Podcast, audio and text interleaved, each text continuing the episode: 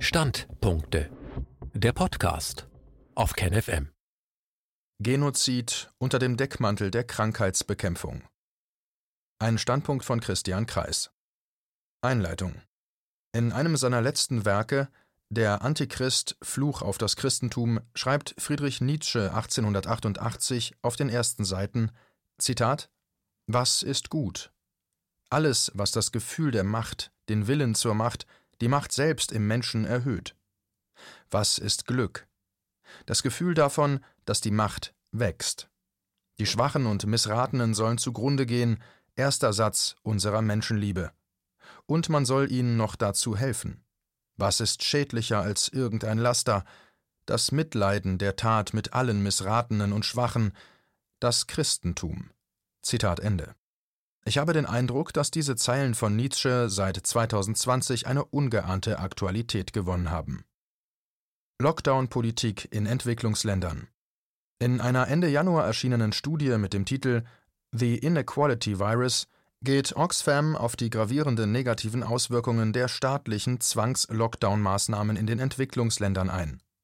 Weltweit seien etwa 1,7 Milliarden Kinder von den Schulen ausgesperrt worden, in den Entwicklungsländern beinahe vier Monate, in den Industrieländern etwa sechs Wochen.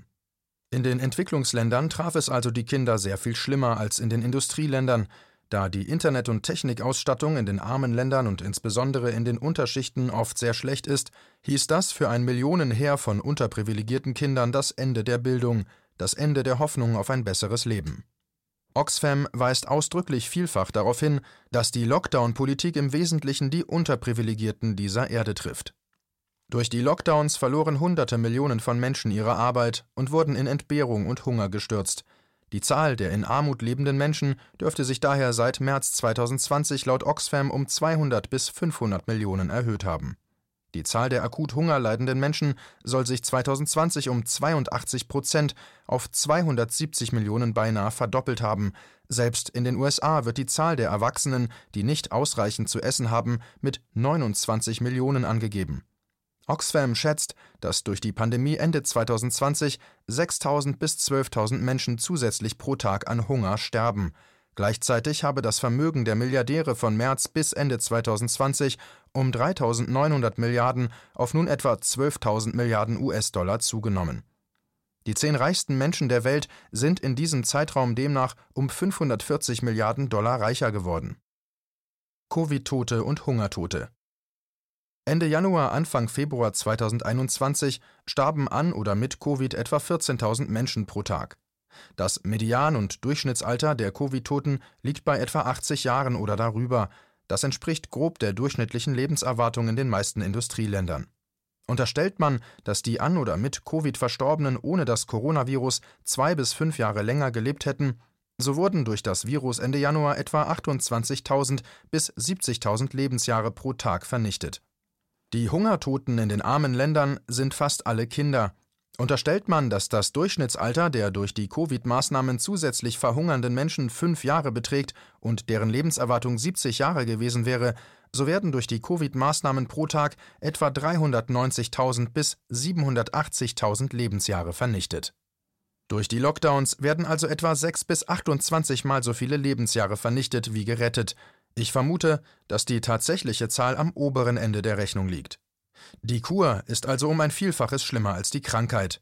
Dabei sind in diesen Zahlen noch nicht die ganzen Folgekosten des heutigen Elends enthalten. Am Rande sei bemerkt, dass auch der Ökonom und Rentenexperte Bernd Raffelhüschen, Leiter des Instituts für Finanzwissenschaft und Sozialpolitik an der Uni Freiburg, für Deutschland zu einem ähnlichen Ergebnis kommt. Er errechnete, dass durch die Corona-Lockdowns in Deutschland sehr viel mehr Lebensjahre vernichtet als gerettet würden. Die Kur sei auch in Deutschland sehr viel schlimmer als die Krankheit, es würden zehn bis hundertmal mehr Lebensjahre vernichtet als gerettet. Zurück zu den Entwicklungsländern. Der Blick auf die vielen elend verhungernden Kinder ist nicht alles. Das ganze Leid vor dem grausamen Hungertod, die hunderte Millionen Arbeitslosen, das Elend, die Verwahrlosung großer Bevölkerungsteile unserer Erde sind in diesen trockenen Zahlen nicht enthalten. Man kann die Lockdown-Politik der Entwicklungsländer fast schon als einen Genozid betrachten, einen Genozid an den Unterprivilegierten dieser Welt. Diese Lockdown-Politik hat System, ist nicht etwa Zufall. Geldzahlungen an Entwicklungsländer durch den IWF und Unterstützung durch die WHO sind stark an eine Bedingung geknüpft harte Lockdowns einzuführen. Das kommt in den armen Ländern einem Serienmord an den Unterprivilegierten gleich. Gleichzeitig steigen die Vermögen der Reichen und Mächtigen in immer neue Höhen. Und hier kommt Nietzsche ins Spiel. Man kann den Eindruck bekommen, dass die staatlich verfolgte Lockdown-Politik stark von Nietzsches Antichrist inspiriert ist. Nochmal drei Kernsätze der Nietzsche-Moral. Was ist gut? Alles, was das Gefühl der Macht, den Willen zur Macht, die Macht selbst im Menschen erhöht. Was ist Glück? Das Gefühl davon, dass die Macht wächst. Die Schwachen und Missratenen sollen zugrunde gehen. Erster Satz unserer Menschenliebe. Diesem Motto scheint ein großer Teil der Corona-Politik auf unserer Erde zu folgen. Durch die politischen Corona-Maßnahmen werden Schäden, Leid, Elend, Hunger und Tod bei den Schwächsten unserer Erde in einem solchen Ausmaß herbeigeführt, dass Nietzsche seine Freude daran hätte. Im Namen der Rettung von Menschenleben werden in Wahrheit Menschenleben in ungeheurem Ausmaß vernichtet, unterprivilegierte Menschenleben, Leben der Schwachen. Gleichzeitig steigt die Macht der Mächtigen ungeheuer. Was ist Glück? Das Gefühl davon, dass die Macht wächst. Das große Wegschauen und Irreführen. Die allererste Gegenmaßnahme, die man ergreifen müsste, wäre daher naheliegenderweise ein sofortiger Stopp der fatalen staatlichen Lockdown-Maßnahmen, die so viel mehr Leid, Elend und Tod in die Welt bringen, als sie verhindern. Die politischen Zwangsmaßnahmen sind die Ursache dieser schlimmen Entwicklungen, nicht das Virus. Was dagegen predigt Oxfam?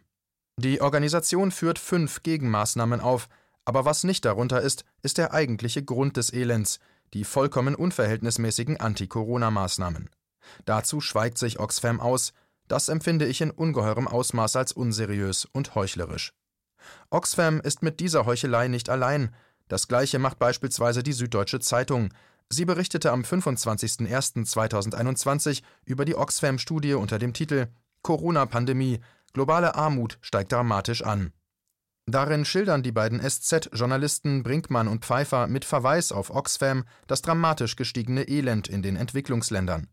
Was in dem Artikel vollkommen fehlt, ist die einzig sinnvolle Gegenmaßnahme, der sofortige Stopp der staatlichen Zwangs-Lockdown-Maßnahmen.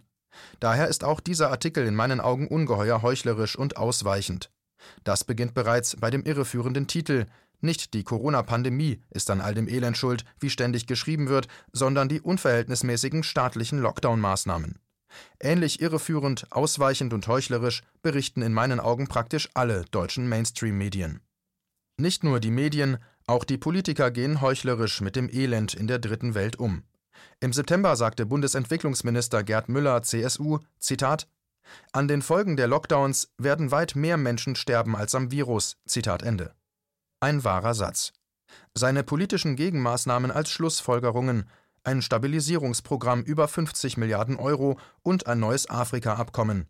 Kein Wort über die einzig sinnvolle Sofortmaßnahme, die das Elend sofort kurieren würde: Stopp der staatlichen Lockdown-Maßnahmen.